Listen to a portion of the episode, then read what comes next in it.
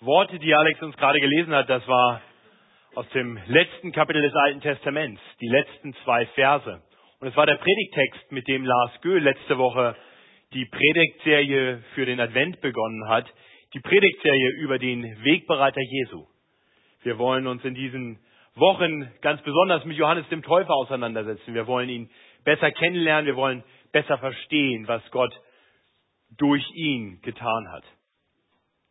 Der Prophet Maleachi verkündet das Kommen dieses Boten, der vor dem Herrn hergehen soll. So heißt es in Kapitel 3, Vers 1. Maleachi spricht, er ruft die Menschen auf zur Umkehr und er verkündet diesen Boten, diesen Elia. Und dann? Und dann gar nichts.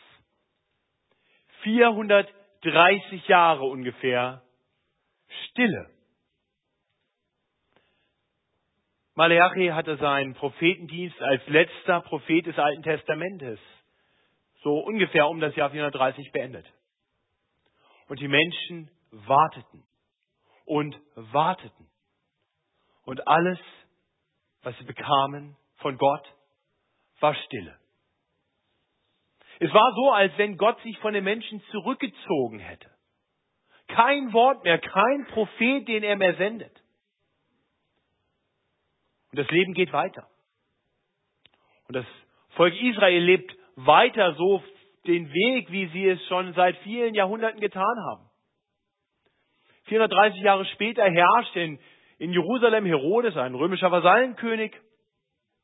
Er hat den Tempel dort äh, ausschmücken lassen, ausbauen lassen, um die Juden wohlzustimmen.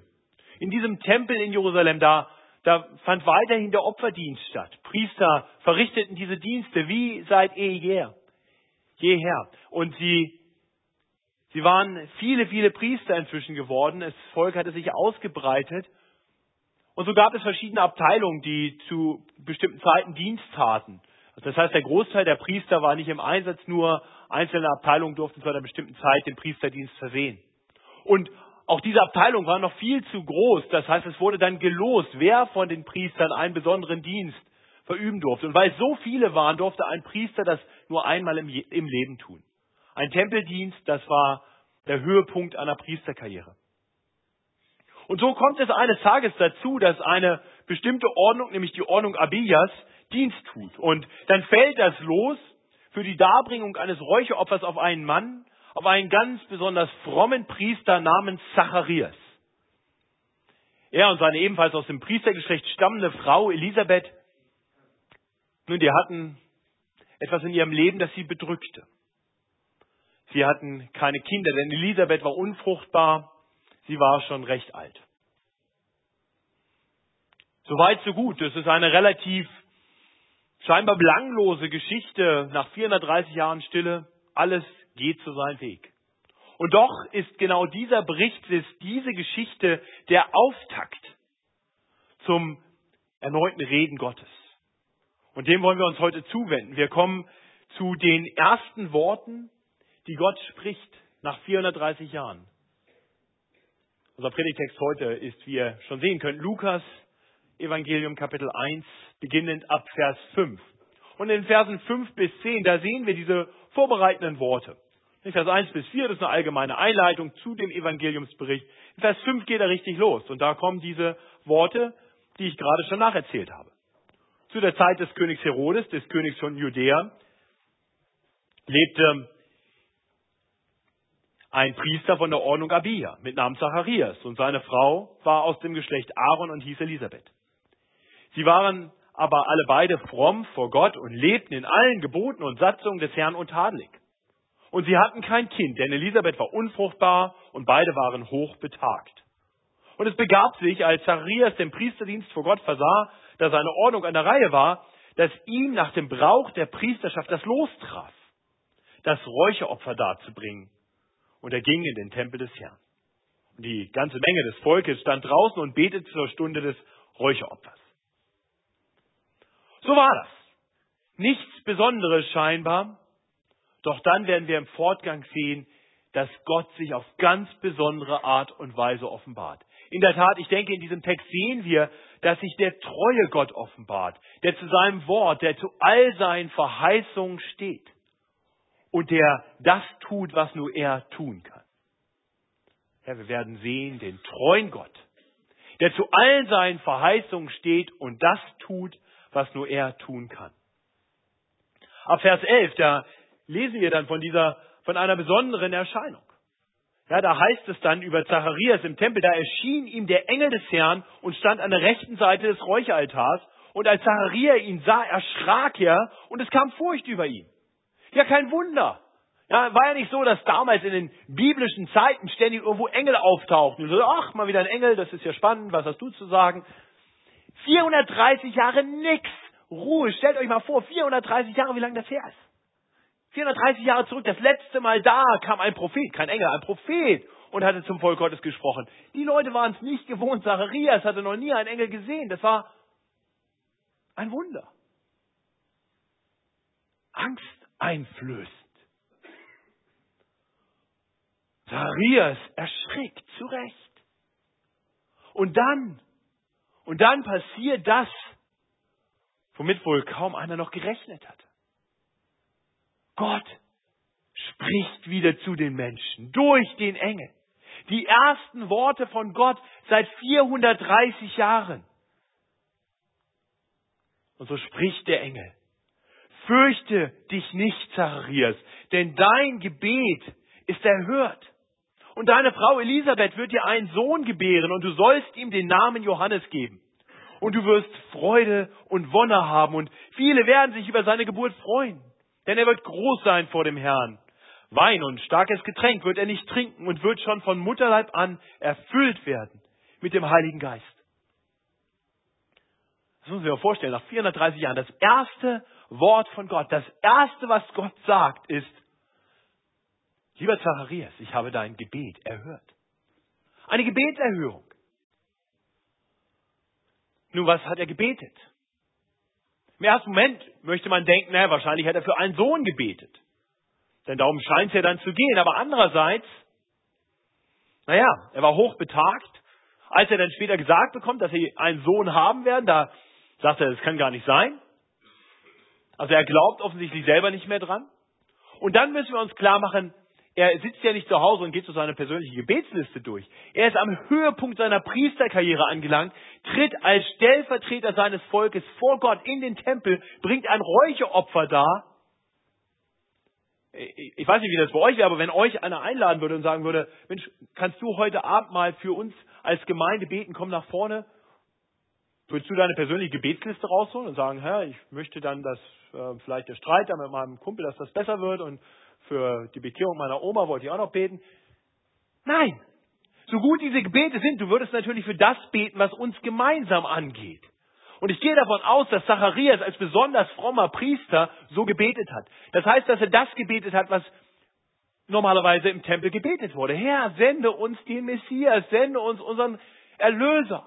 Wir leben hier in diesem von den Römern besetzten Stadt, der Herodes. Herr, befreie uns davon. Gib uns unser Reich zurück. Gib uns unseren König, auf den wir warten. Nun, ich will nicht spekulieren, was er nun genau gebetet hat. Auf jeden Fall sagt der Engel ihm, dein Gebet ist erhört worden. Und ob es das Gebet für einen Messias war oder das Gebet für einen Sohn. Letztendlich sagt der Engel, beides wird geschehen. Denn dein Sohn, den du haben wirst, deine Frau wird dir einen Sohn gebären, der wird der Wegbereiter sein dann für den Messias. Bezeichnet ist dann, wie, wie Zacharias seinen Sohn nennen soll. Namen in der Bibel haben normalerweise eine Bedeutung. Und wenn Gott selbst die Namen aussucht, dann erst recht. Und Gott sagt, dein Sohn, der soll Johannes heißen. Und Johannes bedeutet so viel wie Gott ist gnädig. Die ersten Worte Gottes an die Menschen und er sagt, ich bin gnädig. Ich werde dir einen Sohn schenken. Nenn ihn, Gott ist gnädig. Ja, kein Wunder, dass das nicht nur etwas sein wird, über das sich Zacharias und Elisabeth freuen werden, sondern etwas, was viele Menschen begeistern wird. Viele werden sich über seine Geburt freuen, denn er wird groß sein vor dem Herrn. Und dann sagt der Engel noch einige weitere Dinge und die klingen erstmal seltsam. Der Engel sagt, mit Johannes wirst du keinen Glühwein trinken auf dem Weihnachtsmarkt, denn Wein und starkes Getränk wird er nicht trinken. Er wird schon vom Mutterleib an erfüllt werden mit Heiligem Geist. Nun, was hat es mit dieser komischen Aussage auf sich, dass er kein Wein und kein starkes Getränk trinken wird?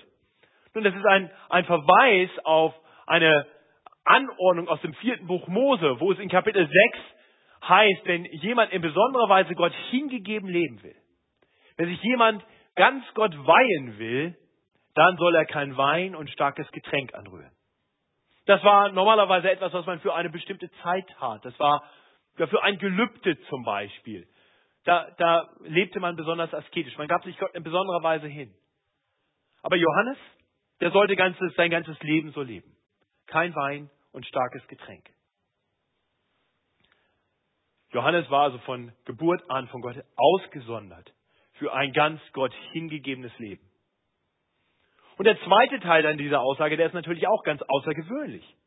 Schon vom Mutterleib an soll er erfüllt sein mit Heiligem Geist.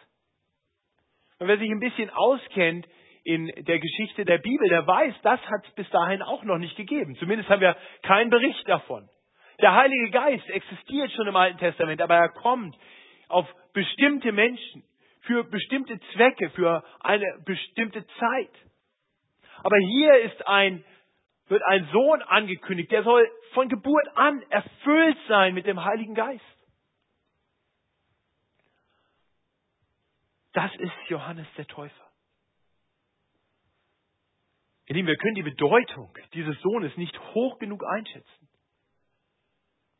Er ist der in besonderer Weise Gott geweihte. Er ist der erste, vollkommen geisterfüllte Mensch. Ja, in der Tat, er ist der größte aller Propheten. Er wird groß sein vor dem Herrn, verkündet der Engel hier. Und Jesus erklärt dann später, dass er in der Tat wahrhaft groß sein wird. Jesus sagt in Matthäus 11, wahrlich, ich sage euch, unter allen, die von einer Frau geboren sind, ist keiner aufgetreten. Nicht einer, keiner aufgetreten, der größer ist als Johannes der Täufer. Drei der vier Evangeliumsberichte berichten von Johannes dem Täufer, von seinen Worten, von seinem Leben, bevor sie sich Jesus zuwenden. Johannes der Täufer ist von immenser Bedeutung in der Bibel. Aber warum? Warum? Was war seine besondere Aufgabe? Und darum geht es dann in den nächsten beiden Versen, in Vers 16 und 17. Da erklärt der Engel, er wird vom Volk Israel viele zu dem Herrn, ihrem Gott, bekehren. Und er wird vor ihm hergehen im Geist und in der Kraft Elias zu bekehren die Herzen der Väter zu den Kindern und die Ungehorsamen zu der Klugheit der Gerechten. Zuzurichten dem Herrn ein Volk, das wohl vorbereitet ist. Ja, hier verbindet der Engel also diese diese Ankündigung über Johannes ganz bewusst und ganz direkt mit den Worten des Propheten Maleachi. Der Prophet Maleachi hatte in Kapitel 3, Vers 1 betont, es wird ein Bote kommen, der vor dem Herrn hergehen wird, der ihm den Weg bereiten wird. Und dann hatte Maleachi die Menschen aufgerufen und gesagt, wendet euch Gott zu. Wir lesen Maleachi 3 ähm, ab Vers 7 diesen, diesen Aufruf des Propheten, diesen sehr ernsten Aufruf. Er klagt an, ihr seid von eurer Väterzeit immer da abgewichen von meinen Geboten und habt sie nicht gehalten. So bekehrt euch nun zu mir. So will ich mich auch zu euch kehren, spricht der Herr Zebaoth. Ihr aber sprecht, worin sollen wir uns bekehren? Ist recht, dass ein Mensch Gott betrügt, wie er mich betrügt? Ihr aber sprecht, womit betrügen wir dich? Mit dem Zehnten und der Opfergabe. Darum seid ihr auch verflucht, denn ihr betrügt mich allesamt. Was für eine Anklage von Gott. Ein Aufruf zur Bekehrung und eine klare Aussage, keine Bekehrung notwendig. Und 430 Jahre später ist es ja jetzt nicht so, dass Israel gesagt hat, oh, wir haben immer darüber nachgedacht, jetzt wenden wir uns alle Gott zu. Und das Volk steht da, anbeten vor Gott und strebt nach Heiligkeit. Nein. Die Menschen sind noch genauso wie 430 Jahre zuvor. Und Gott wusste das. Und der Prophet Malachi hat deshalb eine frohe Botschaft ans Ende seiner Prophetie gestellt. Gott hatte uns die letzten Worte im Alten Testament gegeben, die uns sagen, dass Gott das tun wird, was die Menschen von sich aus nicht tun. Siehe, ich will euch senden den Propheten Elia, ehe der große und schreckliche Tag des Herrn kommt. Der soll das Herz der Väter bekehren zu den Söhnen und das Herz der Söhne zu ihrem Väter, auf das ich nicht komme und das Erdreich mit dem Bann schlage. Und dieser Elia, der hier angekündigt wird, der kommen soll, damit der Vater eben nicht das tun muss, was er zu Recht tun müsste, nämlich das Erdreich mit dem Bann zu schlagen. Dieser Elia, der ist jetzt hier verheißen, als unmittelbar nun kommend. Es ist der Sohn, den Zacharias und Elisabeth bald in ihrer Hand halten werden. Nur am Rande sei bemerkt, dass das das Neue Testament immer mal wieder Begriffe aus dem Alten Testament nimmt und auch Namen, Personen und, und deutlich macht, dass sie, dass sie ein Typus sind für etwas Größeres. Das heißt, Johannes sagt zu Recht in, in, im, ja, später, als er gefragt wird, wer er ist, dass er nicht Elia ist. Also nur um nicht falsch verstanden zu werden, ist es nicht so, dass der, dass der Elia zurückgekommen ist ja, eine Reinkarnation und wird nochmal geboren durch Johannes den Täufer. Nein. Johannes sagt, das bin ich nicht. Ich bin nicht physisch die Person Elia. Und doch ist er der Elia. Denn das erklärt Jesus etwas später, als er gefragt wird, wer ist denn das eigentlich? Da sagt Jesus selbst, dass, dass er der Elia ist, der da kommen soll. Das heißt, der Elia, der kommen soll, ja, der ist gekommen nicht die physische Person, aber der, der im Geist und in der Kraft Elias kommt, der, von dem Malachi gesprochen hat, um das zu tun, was nötig ist, damit Menschen Jesus Christus, der dann kommen soll, als ihren Retter und Herrn zu erkennen. Ihr Lieben, ich hoffe, wir erkennen, dass dieses Kommen des Elia Ausdruck von Gottes großer Barmherzigkeit ist. Seiner großen Liebe. Ohne das Werk dieses Elias, des Johannes, da hätten die Menschen Jesus Christus nicht als ihren Herrn angenommen. Es wäre niemand bereit gewesen, einen Retter zu empfangen. Es bedurfte dieses Boten, dieses Wegbereiters. Denn das Problem der Menschen damals wie heute ist, dass das menschliche Herz Bekehrung braucht. Gott hatte einst, nachdem er gesagt hatte, dass das menschliche Herz böse ist, von Jugend auf eine Flut gebracht. Und nur eine Familie, Noah und seine Familie durch die Flut gerettet. Aber direkt nach der Flut verkündet Gott, ich habe zwar gerichtet und gerettet, aber das Grundproblem besteht fort. Direkt nach der Flut wiederholt er diese Aussage und sagt, das Dichten und Trachten des menschlichen Herzens ist böse von Jugend auf. Das heißt, was notwendig ist, damit Menschen sich zu Gott bekehren, ist, dass Gott ihre Herzen verändert. Und das ist der große Auftrag des Elias. Er wird gesandt, weil Menschen Bekehrung brauchen. Er wird gesandt, weil Gott verheißen hatte, dass er sich um dieses Grundproblem der Menschheit kümmern wird. Gott hatte durch den Propheten Hesekiel gesagt, Eines Tages will ich kommen und will mich der Menschen annehmen. Ich will ihnen ein anderes Herz geben und einen neuen Geist in sie geben und will das steinerne Herz wegnehmen aus ihrem Leibe und ihnen ein fleischernes Herz geben, damit sie in meinen Geboten wandeln und meine Ordnung halten und danach tun. Und sie sollen mein Volk sein und ich will ihr Gott sein. Und jetzt kommt dieser Elia. Und er tut genau das. Er ist der Wegbereiter, der die Menschen auf einzigartige Weise vorbereitet, damit sie Jesus Christus als ihren Retter erkennen. Er ist es, der, wie es in Vers 17 heißt, kommt, um, damit Gott sich selbst ein Volk zurichtet, das wohl vorbereitet ist. Johannes tut diese vorbereitende Arbeit.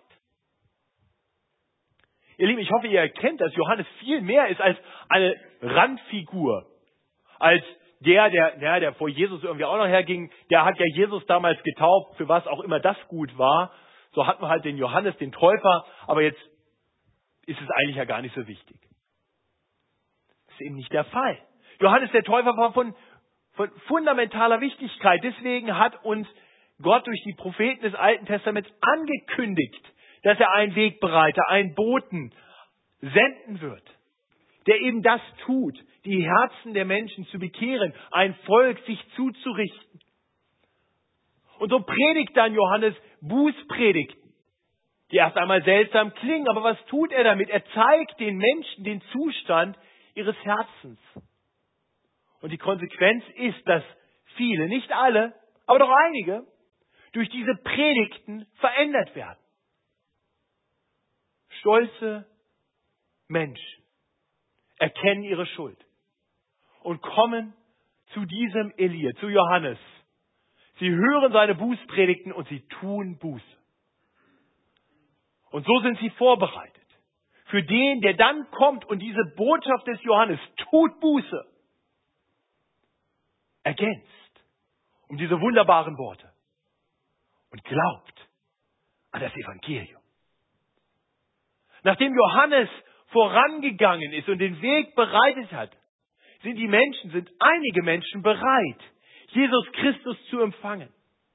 Er ist der eine, der die Bußpredigt nie hören musste, weil er keine Umkehr nötig hatte. Jesus Christus war der eine, der keine Bekehrung brauchte, weil er immer mit Gott gelebt hat, in allen Dingen Gott treu war.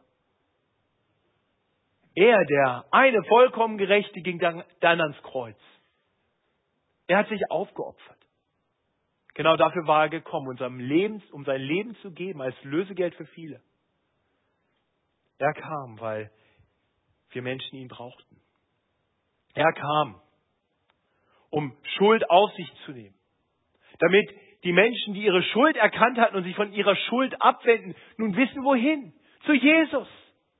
Dem, der das Schuldproblem löst, wie es gerade gebetet wurde von Johann.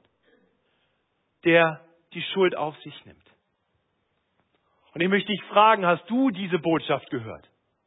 Hast du erkannt, dass du Buße tun musst, dass du nicht von dir aus gut genug für Gott bist? Hast du erkannt, dass du einen Retter brauchst? Dieser Retter ist gekommen in Jesus Christus. Und du darfst dich ihm zuwenden. Du musst dafür nichts tun. Du musst einfach ihm dein Herz geben. Du musst ihm vertrauen. Du musst ihn den Herrn über dein Leben sein lassen. Das hast du so nötig wie jeder andere Mensch in der Weltgeschichte. Jeder hatte es nötig. Und damit wir diese wichtige Wahrheit nicht übersehen, macht unser Text uns das ganz deutlich. Sehr interessant, wie es dann weitergeht. Der Blick geht zurück auf Zacharias. Auf den Zacharias, der uns in Vers 6 vorgestellt wurde als ein Mann, der in besonderer Weise fromm war, der in allen Geboten und Satzungen des Herrn untadelig lebte. Viel besser geht's nicht, oder? Und doch braucht Zacharias Bekehrung. Denn er hat ein ungläubiges Herz. Das sehen wir direkt im, direkt im Fortgang ab Vers 18. Zacharias spricht zu dem Engel. Woran soll ich das erkennen? Denn ich bin alt und meine Frau ist betagt. Das klingt vielleicht noch ein bisschen harmlos, aber auf gut Deutsch, der sagt dem Engel, schau, netter Versuch, Blödsinn. Der glaubt's nicht. Der, der hat den Gusto, dem Engel zu sagen, nee, sorry, falsch. Und der Engel, der lässt keinen Zweifel dran, denn Gott macht uns hier ganz deutlich, dass genau das los ist. Der Engel antwortet und sprach zu ihm, ich bin Gabriel, der von Gott, der vor Gott steht und bin gesandt, mit dir zu reden und dir dies zu verkündigen. Und siehe, du wirst stumm werden und nicht reden können bis zu dem Tag, an dem dies geschehen wird, weil du meinen Worten nicht geglaubt hast, die erfüllt werden sollen zu ihrer Zeit. Und das Volk wartete auf Zacharias und wunderte sich, dass er so lange im Tempel blieb. Als er aber herauskam, konnte er nicht mit ihnen reden, und sie merkten, dass er eine Erscheinung gehabt hatte im Tempel, und er winkte ihnen und blieb stumm. Herr Zacharias hat ein ungläubiges Herz. Zacharias braucht Bekehrung, dieser fromme Mann. Weil er ungläubig war, weil er Worte des Unglaubens geäußert hatte. Und dann sagt der Engel ihm, pass mal auf, das sind deine letzten Worte des Unglaubens, die ich von dir gehört habe. Stumm. Stumm, bis dein Glaube hergestellt sein wird, weil du erleben wirst, dass ich ein Gott bin, der treu ist, der tut, was er verheißt, dem nichts unmöglich ist. Und dann zeigt uns Gott seine Treue. Er zeigt uns seine große Treue, indem er sich eben nicht abbringen lässt. Der Unglaube des Zacharias ist für Gott kein Grund, nicht das zu tun, was er verkündet hat.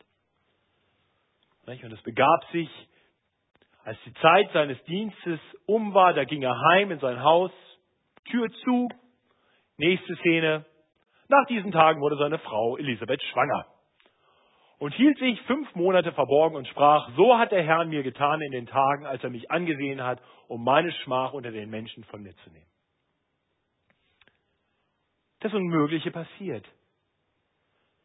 Gott ist treu. Gott tut, was er verheißen hat.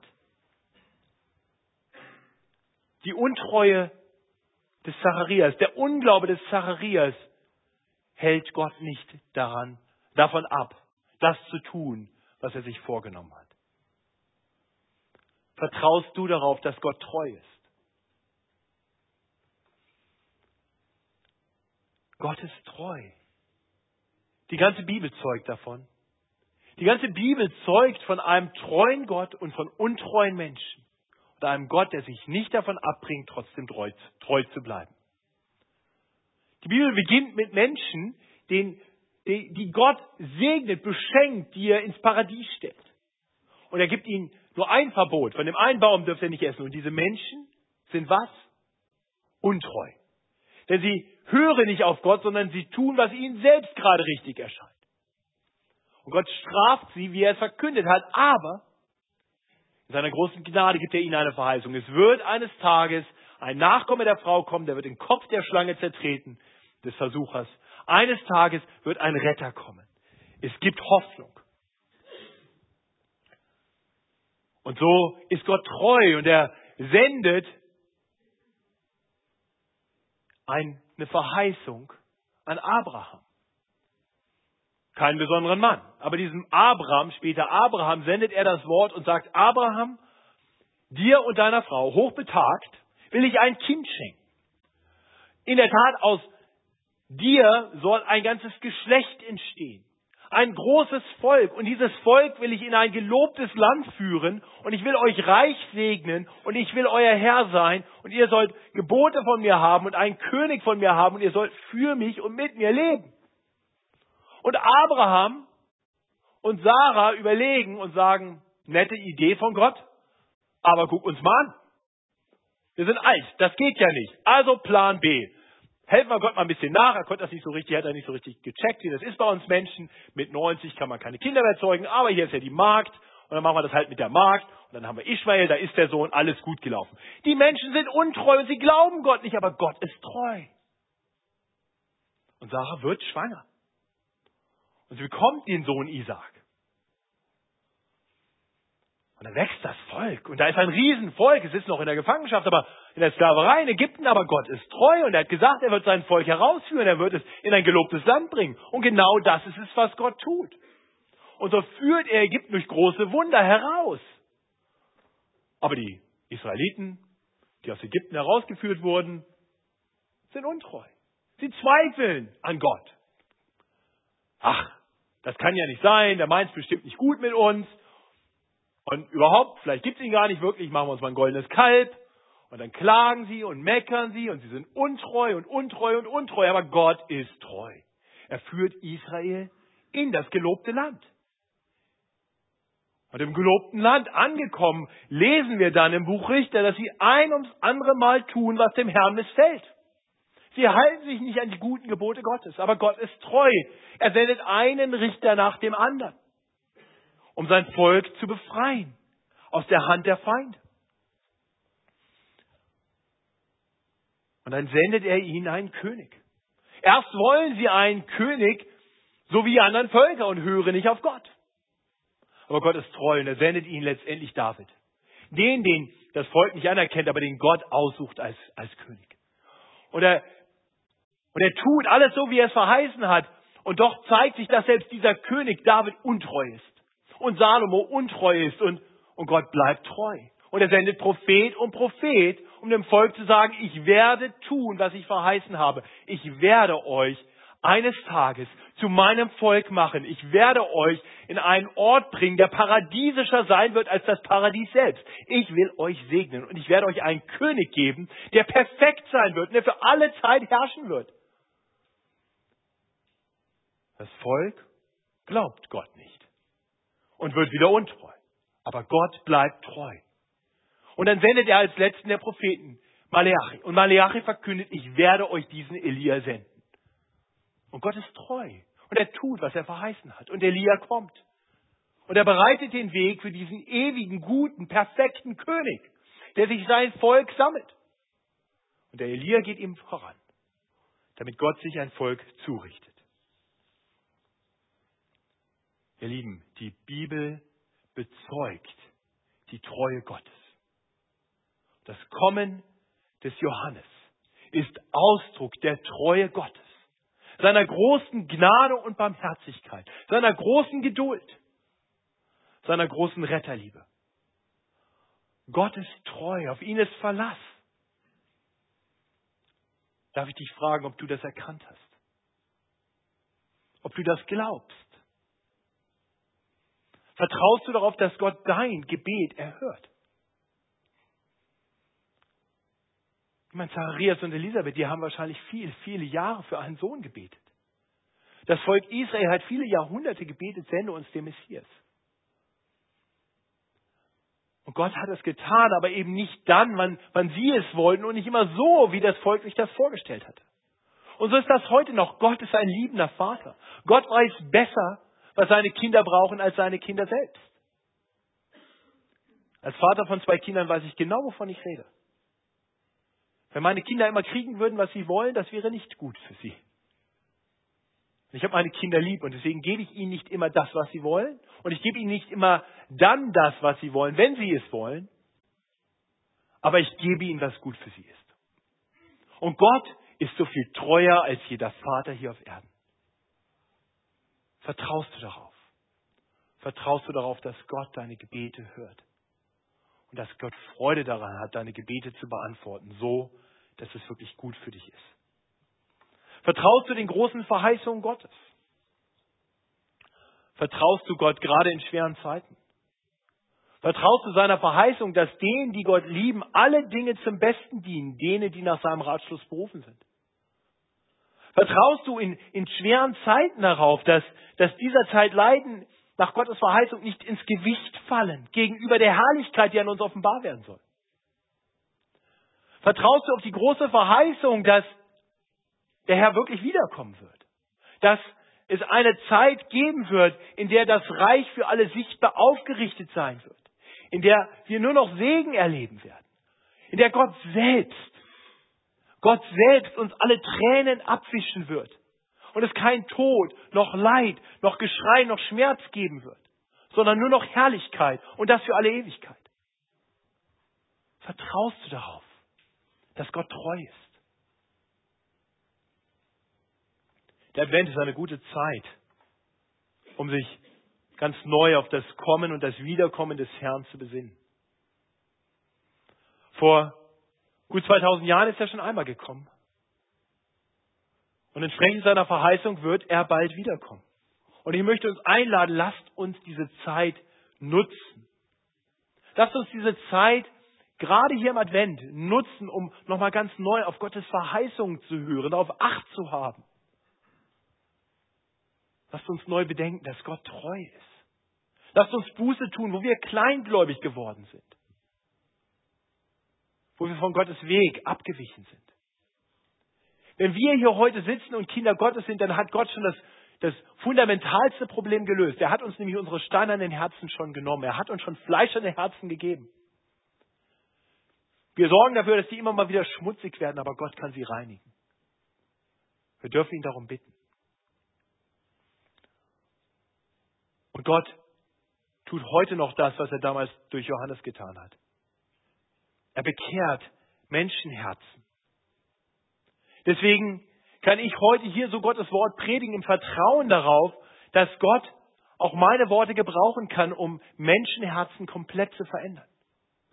Nicht, weil ich mir irgendwas ganz Besonderes für mich einbilde, sondern weil ich weiß, dass es heute Johannes den Täufer nicht mehr braucht. Johannes der Täufer war ein von Geburt an Gott geweihter und voll des Heiligen Geistes agierender Wegbereiter des Herrn. Aber heute, nach Pfingsten, sind wir alle Menschen, die, wenn sie nicht von einer Frau geboren worden sind, oder nicht nur von einer Frau geboren worden sind, sondern auch durch den Geist Gottes, dann sind wir alle heute erfüllt mit dem Geist Gottes.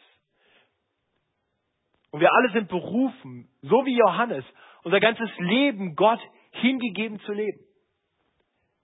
Wir sollen das tun, was Johannes der Täufer getan hat. Und so predige ich im Vertrauen darauf, dass Gott auch heute noch wirkt und sein Wort gebraucht, seine Verkündigung gebraucht, so wie die von Johannes, um Menschen zu verändern. Und ich vertraue darauf, dass er das nicht nur durch mich tut, sondern durch jeden, der Gottes Wort weitersagt. Wir sind alle dazu aufgerufen, das Werk des Johannes fortzusetzen. Diese Adventszeit ist eine hervorragende Zeit dafür. Menschen sind ein bisschen mehr bereit. Ein bisschen mehr bereit, auch mal über geistliche Dinge nachzudenken. Auch mal darüber nachzudenken, was es eigentlich mit Advent auf sich hat und mit dieser Krippe und all diesen netten Dingen. Lasst uns diese Chance nutzen und den Menschen sagen, schau, du brauchst Umkehr, du brauchst dieses niedliche Kind in der Krippe, das brauchst du. Weil dein Herz nicht am rechten Fleck ist. Weil wir alle Veränderung brauchen, Bekehrung brauchen und er ist gekommen, um alle deine Schuld auf sich zu nehmen. Deswegen ist das Kind nicht in der Krippe geblieben, sondern ans Kreuz gegangen. Gott ist treu. Er hat uns verheißen, dass er auch heute noch Wegbereiter schickt, weil noch Gnadenzeit ist, bis der Herr wiederkommt. Die Frage für uns ist, sind wir treu? Sind wir Wegbereiter Gottes?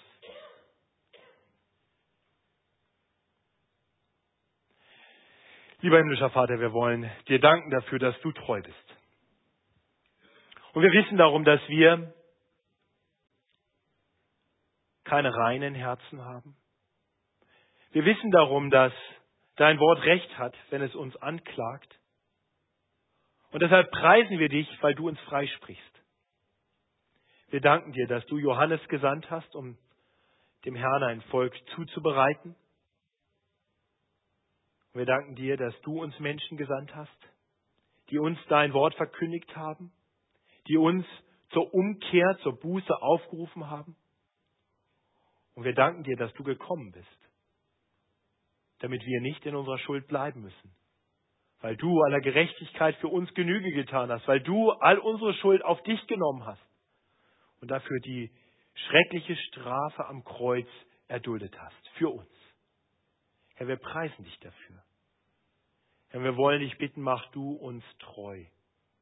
Hilf uns so zu leben, wie du es sagst.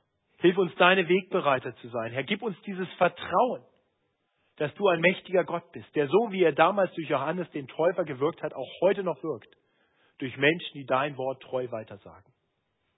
Herr, so bitte ich dich, dass diese Weihnachtszeit eine Zeit wird, in der wir zu Wegbereitern werden, auf dass viele Menschen zur Erkenntnis der Wahrheit kommen und Jesus Christus annehmen, anerkennen als ihren Retter und Herrn. Tu das zu deiner Ehre und zum Wohle der Menschen. Amen. Lass uns gemeinsam die Treue Gottes besingen. Wir singen zum Abschluss dieses Gottesdienstes, nachdem wir dann gleich das Abendmahl feiern wollen, das Lied Treu. Du bleibst an meiner Seite. Wir stehen dazu auf.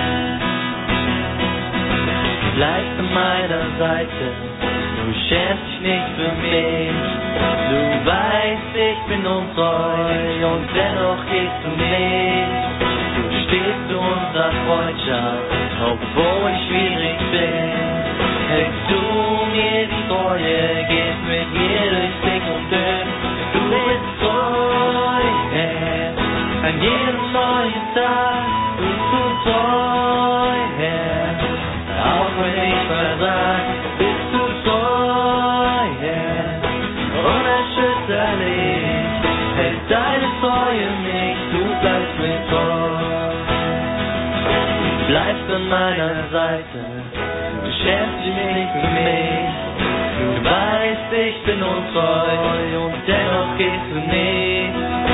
Stehst du unserer Freundschaft, obwohl ich schwierig bin.